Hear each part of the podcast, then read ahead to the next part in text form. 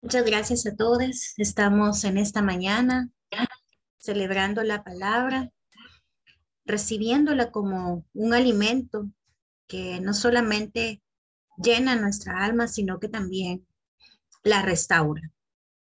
Y desde esa palabra quisiera que nos ubicásemos todas y todos y todas esperando recibir el Espíritu del Señor a través de este mensaje que nos tiene preparado.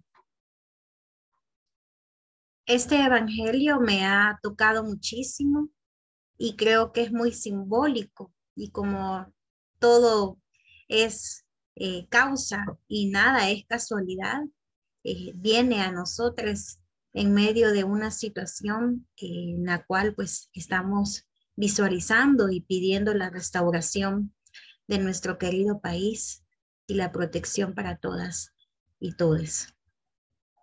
Pero esta semana también ha sido un tiempo muy interesante porque hemos compartido muchísimo eh, esta semana acerca de nuestro querido obispo Martín Barahona, pero también estuvimos conmemorando el martirio de San Romero, ¿verdad? Así que estos dos seres extraordinarios nos han dejado en orfandad, pero en una orfandad que no nos debe de entristecer, sino que nos, nos lleva, nos conduce, nos guía, así como lo ha hecho el Maestro de Maestros, Jesús de Nazaret. Y tenemos que rescatar y tenemos que emular los mensajes que ambos obispos han tenido para nuestra comunidad magdalita desde ese acogimiento que siempre nos ha mostrado y que siempre ha tenido para con nosotros. Porque a este mundo le hace falta acrecentar la compasión, acrecentar la justicia. Y como decía, pues nada es casualidad, todo es causa. Y hoy este mensaje llega también como un símbolo de restauración de esa justicia y de esa compasión que debemos de sentir para con otros. Así que yo tengo por ahí un recuerdo de una de las frases más, más escuchadas de los labios de, del padre Martín y, lo tengo bien presente porque eh, Álvaro, nuestra querida pastora Álvaro, nos había invitado a dar una charla con unas compañeras eh, trans y con unos compañeros que estaban eh, reunidos ahí en, San Juan Evangelista. Y yo recuerdo que, que había llegado bien temprano, no había nadie. Una característica, ¿verdad? Ya de, de las personas en nuestra cultura salvadoreña. Y, y, estábamos ahí los dos y entonces esperando a la gente con los brazos abiertos y de una en una fueron llegando las personas, ¿verdad? Entonces eh, yo recuerdo cuando el obispo Martín pues dijo, Aquí todos llegamos a tiempo, porque para Dios todos estamos a tiempo. Y a mí eso me sacudió, me movió y, recordé esa palabra eh, justamente al leer el final del Evangelio de este día. Y yo dije, cuánta inspiración hay en nuestro obispo y, y cómo nos hacía llamar la atención de una manera que no nos sentíamos tocadas y tocados eh, desde el dolor, ¿verdad? O sentirnos humillados, sino que lo hacía de una manera tan tierna, de una manera tan alegre, y esas formas eran para él de enseñarnos también ese camino de Jesús, un Jesús que es amoroso, un Jesús que siempre nos invitó a volver al camino, al redil, y que siempre nos estuvo diciendo que cualquier tiempo era perfecto. Y bueno, y tal como lo dice el Salmo de este día, ¿verdad? Eh, Dios no atribuye culpa alguna. Creemos desde una lectura tradicional, desde una visión tradicional, que Dios nos juzga y que es el único que nos puede juzgar. Pero en este salmo descubrimos un misterio muy importante y es que ni siquiera Dios juzga. no nos culpa, sino que al contrario, ¿verdad? Él siempre está tratando de invitarnos con alegría a su mesa, al compartir de la vida. Así es que, ¿quiénes somos nosotros para atrevernos a juzgar a otros, a verles con sospecha, con inseguridad, a tal punto de promover la violencia y la discriminación, tal y como lo estamos viviendo en este fin de semana? Es peligroso el poder colocar sobre otra persona nuestros prejuicios, nuestras sospechas, cuando ni siquiera tenemos certeza de quién es realmente esta persona o de lo que ha hecho. Entonces no caigamos en la especulación ni nos arrebatemos a esa energía de caos a la que nos invita el mundo. Mejor volvamos al redil de la ternura, volvamos al redil de la comprensión y volvamos al redil de la compasión por quien sufre y por quien está viviendo el señalamiento. Evidentemente, pues siempre habrán personas que se alejan de ese mandamientos de mandamientos, ¿verdad? Ese mandamiento que viene a socavar con todo lo demás y que sale de los labios de Jesús como un manifiesto muy importante que hay que trabajar y discernir muchísimo, ¿verdad? Y es que nos amemos los unos a los otros. No ser injustos para con otros, no procurarles mal, no transgredirlos, ¿verdad? Así que Dios nos da esa esperanza de justicia, nos da esa esperanza de acogimiento. Pero también hay algo bien interesante en las lecturas de este día, y es que Dios, Dios a la divinidad nos pide que roguemos por la restauración, que roguemos por la reconciliación de nosotros mismos, de los otros, para con nosotros y con el mundo. Y yo creo que este también es un mensaje muy fuerte, porque cuántas veces nos hallamos pidiendo por la sanidad de esa persona que fue injusta con nosotros. Cuántas veces, ya que nos encanta decir que doblamos las rodillas y alzamos la voz al cielo, cuántas veces hemos puesto en oración a quien nos ofende, nos lastima y nos daña. Y hemos pedido ser nosotras y nosotros un corazón atento y compasivo a la restauración del otro. Pero yo les aseguro que eso nos ha costado y les entiendo porque no es parte de la cultura. Así como no es parte de nuestra cultura llegar a tiempo, tampoco es parte de nuestra cultura el sentir compasión por otros. Al contrario, en los últimos días hemos visto una alza de la intolerancia, hemos visto cómo la respuesta a la violencia es más violencia. Y esto es lo que nos tiene en una situación caótica en este fin de semana. Así es que yo voy a seguir invitando a algo que hemos venido trabajando en las últimas semanas desde que empezó la cuaresma y es el tema de perdonar. Perdonar y ya la Biblia nos lo dice, perdonar 70 veces 7, ¿no? Por ahí hay una alabanza muy bonita de Laura Villalta que yo recomiendo que la escuchen y justamente habla de perdonar 70 veces 7. Sin embargo, Creo que es importante ir hacia adentro, revisar nuestras prácticas, revisar también nuestras limitaciones humanas, aceptarlas, abrazarlas con amor, ¿verdad? E identificar qué nos molesta, qué nos indigna. Y si eso que nos molesta de otras y de otras, ¿verdad? Promueve adentro de mí que yo les discrimine, que yo les aparte, que yo les repudie. Tengo que pensar que yo también estoy colocando mi granito de maíz a los males de este mundo. Me estoy congraciando con el pecado de este mundo, que es el poder malsano por los privilegios. ¿Qué me hace a mí mejor que otra persona? Revisémonos. ¿Cuántas veces nos hemos sentido por encima de otra persona? Porque tenemos un poquito más de poder. Porque vivimos en una mejor colonia.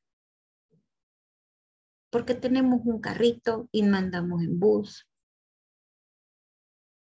¿Cuántas veces hemos llegado a un lugar y vemos a la otra persona por encima del hombro porque tal vez no anda la mejor ropita, los mejores zapatos, porque su apariencia nos hace considerar que esa persona es sospechosa. Pensemos cuántas veces hemos estado nosotros en ese lugar, en el lugar de la duda que nos coloca el resto de la sociedad. Y hoy en la mañana reflexionábamos algo bien bonito ahí en el grupo. Y es que decíamos, vivimos nosotros como comunidad LGBTIQ en una condición de sospecha permanente, de inseguridad permanente. Entonces, ¿por qué no seguimos congraciando con el mal del mundo? Si nosotros lo estamos viviendo en carne propia. Pensémoslo un poquito. No podemos seguir reproduciendo ese círculo de poder patriarcal neoliberal, que es el mayor pecado de nuestros tiempos. No nos congraciemos con esa visión verticalista de la vida, con esa visión antropocéntrica de la vida. Al contrario, trabajemos trabajemos muchísimo en nosotros para que no seamos parte del círculo de la violencia. Revisemos la actitud del hermano del pródigo. ¿No notan ustedes la beta de baja autoestima en el reclamo que le hace a su padre? ¿No notan su soberbia? Su forma de actuar a la defensiva preguntémonos si esas son las características, las actitudes que queremos reflejar ante otros. O al contrario, ¿verdad? Tener ese abrazo compasivo. Yo realmente les, les digo, me imagino a ese papá maravillado de que su hijo ha vuelto, quién sabe después de cuánto tiempo, y a saber qué cara traía el otro, ¿verdad? pero no importó.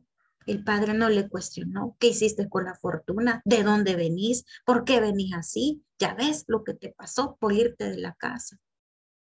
No, celebró la vida, celebró que volvió y volvió con ganas de ser acogido, con ganas de ser redimido.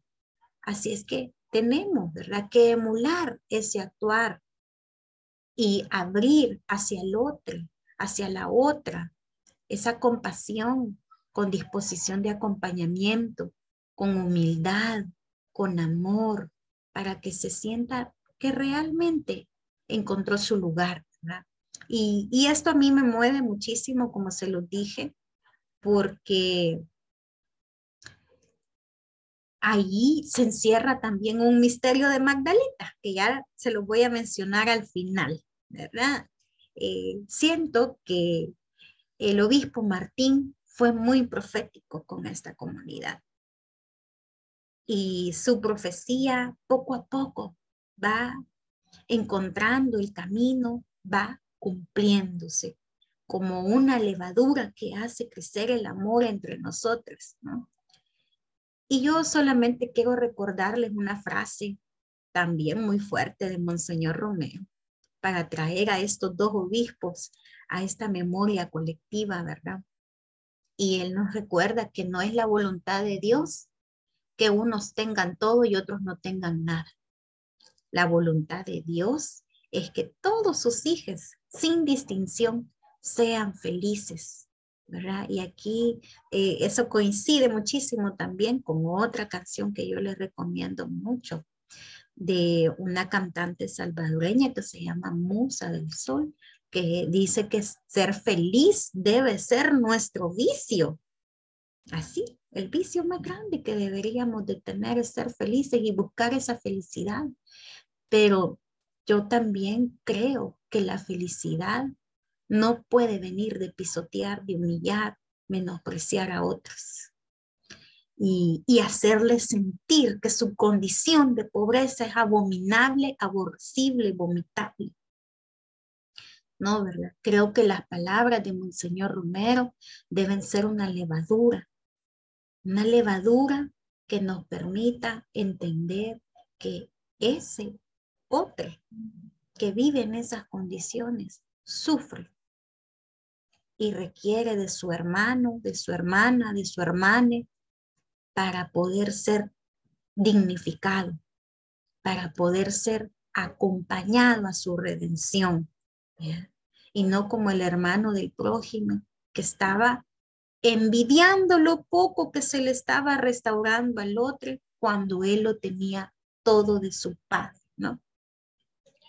Y entonces fíjense que mientras reflexionaba se me salieron las lágrimas porque lo que voy a decir es algo muy personal, ¿no? Mi padre viajó fuera del país allá por el 2000 y dos años después, pues después de muchas situaciones, de mucho sufrimiento, ¿verdad? De una adaptación forzosa y muy violenta en una sociedad que no era la suya, retorna al país. Y producto de esas situaciones, pues él vino con una fe muy fuerte, ¿no? Y él nos pedía que escucháramos la misa, que oráramos con él antes de tomar los alimentos, pero él quería obligarnos a participar de esos ritos. Y yo no sé si era una mezcla de nervios o, o un parte de pensar que él era incoherente al pedirnos eso, después de muchas situaciones que habíamos vivido con él, pero eh, nos daba risa y no le parábamos bola, como decimos en buen salvadoreño. Y entonces, leyendo el Evangelio y recordando esta situación, pude ver a mi padre como ese hijo pródigo que regresa a su casa y que lo que necesita es sentir su red de apoyo que le acompaña, sentir que su familia está ahí con alegría para él después de muchas situaciones difíciles que ha vivido y, y necesita comprensión y acogimiento. Ahora yo lo veo a la luz de este evangelio y digo, ¿cuánto nos faltó? Pero también me hace pensar ¿Cuántas personas adentro de sus familias no reciben ese acompañamiento, ese acogimiento después de haber sufrido quién sabe qué situaciones? No le hemos dado un banquete, no le hemos cambiado sus ropas. Y esto es muy simbólico, fíjense, porque el banquete habla de disfrutar de la comida, y la comida, sentarnos a la mesa con otras, con alegría, nos recuerda a la Santa Cena, ¿no? Y a ese compartir en confianza con un Dios que está en nuestra mesa. Pero los ropajes nuevos, mis queridos hermanos, significa que mi pasado quedó atrás en aquella ropa gastada, en aquellos chigajos. Y ahora se me da un nuevo tiempo, una nueva restauración a partir de esta ropa que se me otorga ahora. Y me hizo pensar en la transfiguración que vivió Jesús. Hace algunos días estuvimos en, ese, en esa lectura del Evangelio, ¿se acuerdan?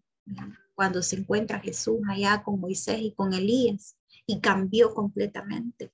Entonces, eso, eso es lo que tenemos que ofrecerle a quien regresa y ha sufrido, sin juzgar, sin repudiar, sin preguntar, simplemente acoger, ¿no? Así que hagamos un examen de interiorización, porque es allí el primer lugar donde debemos de restaurar. Es allí el primer lugar donde nos tenemos que reconciliar con el mundo, con las humanidades, que todas y todos manifestamos. No, no olvidar eso. Somos humanos. Y quien se equivoca y desea ser redimido, debe de ser acompañado a su restauración.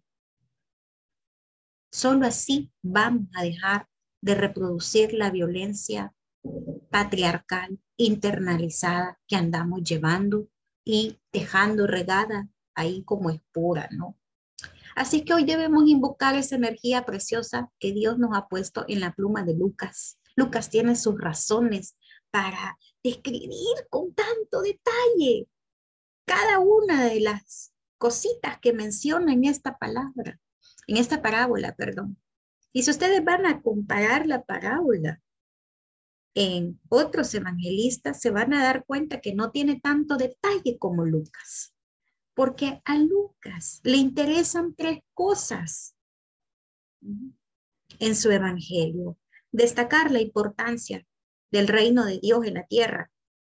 El reino de Dios, como nos han hecho creer tradicionalmente que está en los cielos, es algo lejano. Debemos de procurar para nosotros el reino de Dios aquí en la tierra y por eso habla mucho de lo importante que es el retorno, de abrigar al otro, de proveer vida abundante para el otro, con gozo, alegría.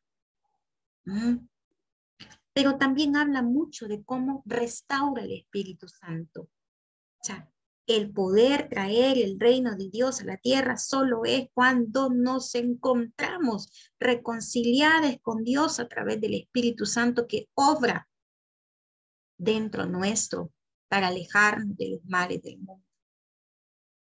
Y tercero, es una mirada a la humanidad de Jesús, una mirada, y por eso se llaman parábolas, porque va a comparar la humanidad de Jesús con la humanidad nuestra. Y eso es un regalo precioso que no debemos de olvidar, que el verbo se hizo carne y caminó entre nosotros para enseñarnos cómo vivir de forma justa y digna, para enseñarnos que somos merecedores del amor de Dios, para enseñarnos que al confesarnos, arrepentirnos y manifestarnos, abrimos la llave de la restauración. Así es que aquí viene la parte profética con ese llamado que nuestro obispo Martín Barahona nos entregó como legado. Cuando decimos, hermano, vuelve a casa, de verdad, sintámoslo. Querramos que nuestra casa Magdalita sea el reino de Dios en la tierra, Queremos que así sea y cumplamos esa promesa de ser una iglesia inclusiva. Y eso es profético. Y yo ruego y pido todos los días porque así sea en el nombre de Cristo Jesús. Amén.